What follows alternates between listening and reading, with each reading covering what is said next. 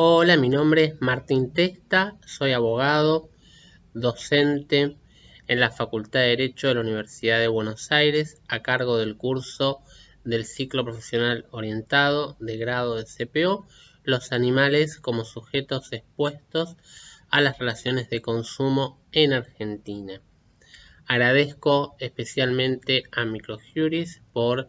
la invitación a participar en este podcast en el cual vamos a aproximarnos en unos minutos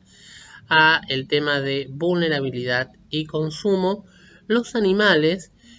no humanos como sujetos expuestos a las relaciones de consumo en Argentina. Cuando nos aproximamos a la temática del derecho animal como rama autónoma, vemos que esta rama, a modo de aproximación, puede dialogar con otras ramas, como por ejemplo el derecho del consumidor. Y propongo para eso hacerlo en clave desde la idea de vulnerabilidad, ya que tanto el derecho animal como el derecho del consumidor están esencialmente vinculados a la vulnerabilidad desde sus orígenes, de manera tal que cuando abordamos la relación de consumo, ya no podemos abordarla con la mirada del siglo pasado, sino que tenemos que tener presente las situaciones que hoy en día nos invitan a revisitar la mirada sobre las situaciones actuales. En este contexto, cuando hablamos de los animales no humanos, en diálogo de fuentes, el derecho animal, el derecho del consumidor, en clave de vulnerabilidad, en clave de sintiencia, creo que tienen más de un diálogo posible en este sentido. Cuando pensamos a los animales no humanos, ya sabemos que pese a que el Código Civil de Argentina los regule como cosas, la jurisprudencia viene reconociendo en función de su sintiencia que no hay que cosificarlos, que no son cosas, que son sujetos de derecho y sujetos de derechos sintientes. Como tal, podemos pensar qué lugar ocupan como sujetos en las relaciones de consumo. Y si bien las relaciones de consumo, como ese vínculo jurídico que une a consumidor y proveedor, nos permite abordar el ámbito de aplicación del derecho del consumidor en Argentina, cuando nos aproximamos a esta apasionante temática en el diálogo de fuentes entre el derecho del consumidor y el derecho animal, podemos ver que los animales están, los animales no humanos me refiero, están presentes en las relaciones de consumo. Están presentes como sujetos, están expuestos a múltiples relaciones de consumo. Ya la normativa penal, cuando los animales no humanos sufren el delito de maltrato o de crueldad, los considera como víctimas. Y precisamente la relación de consumo trata de los consumidores y consumidoras en sentido directo, es decir,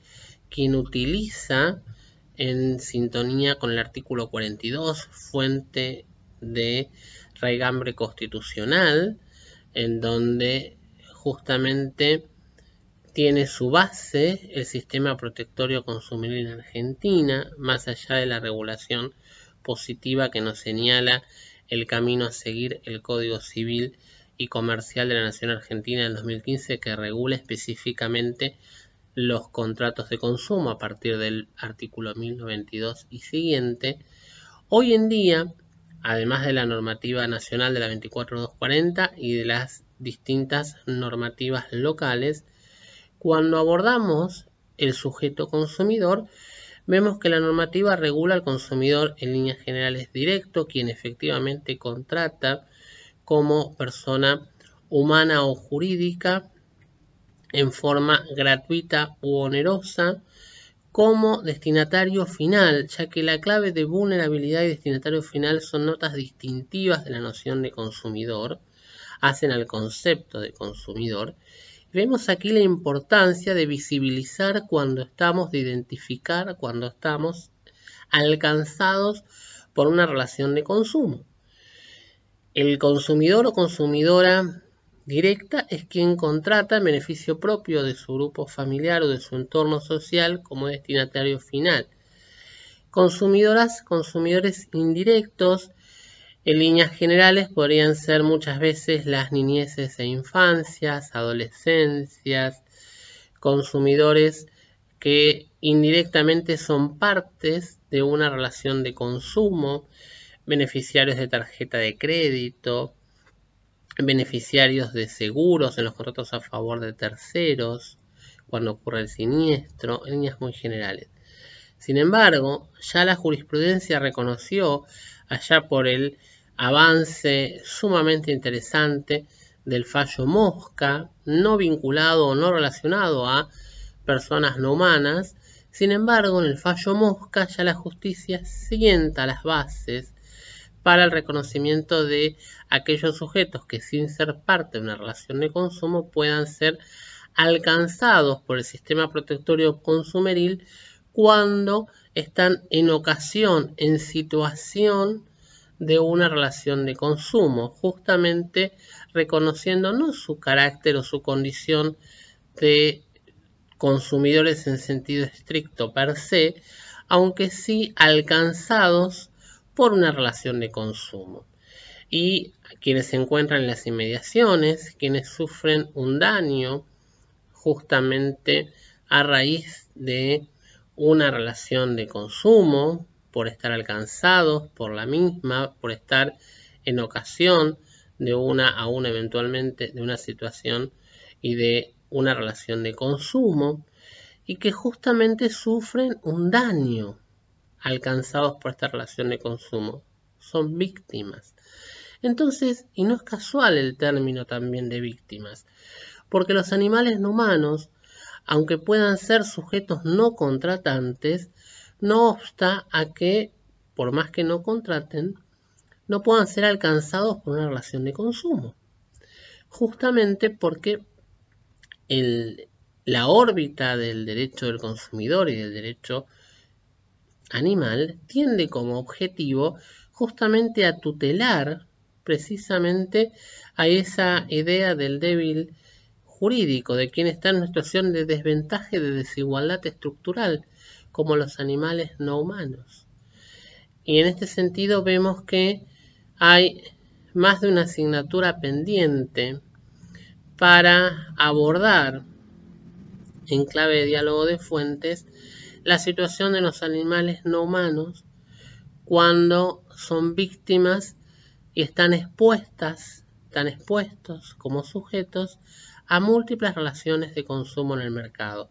Pensemos, por ejemplo, los servicios de peluquería canina que están destinados como destinatario final a eh, los animales no humanos.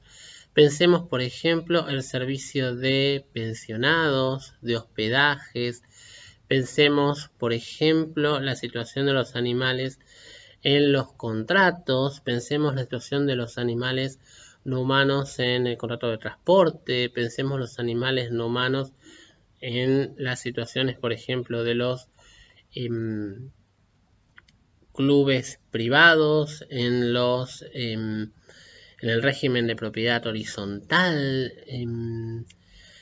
en la atención de la salud, todos los alcances que pueden brindar de manera positiva la telesalud animal, em, con lo cual eh, los seguros destinados a animales, en donde si bien hoy en día muchas veces estas situaciones apuntan a los animales cosificándolos aún, tratándolos como objetos, la idea que en clave de vulnerabilidad pensemos, abordemos, reflexionemos, identifiquemos cuando estamos alcanzados por una relación de consumo,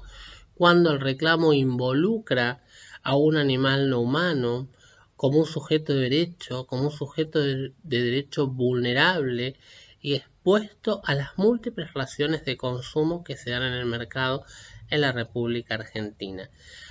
Queda aún muchas asignaturas pendientes, muchas equidades por sumar.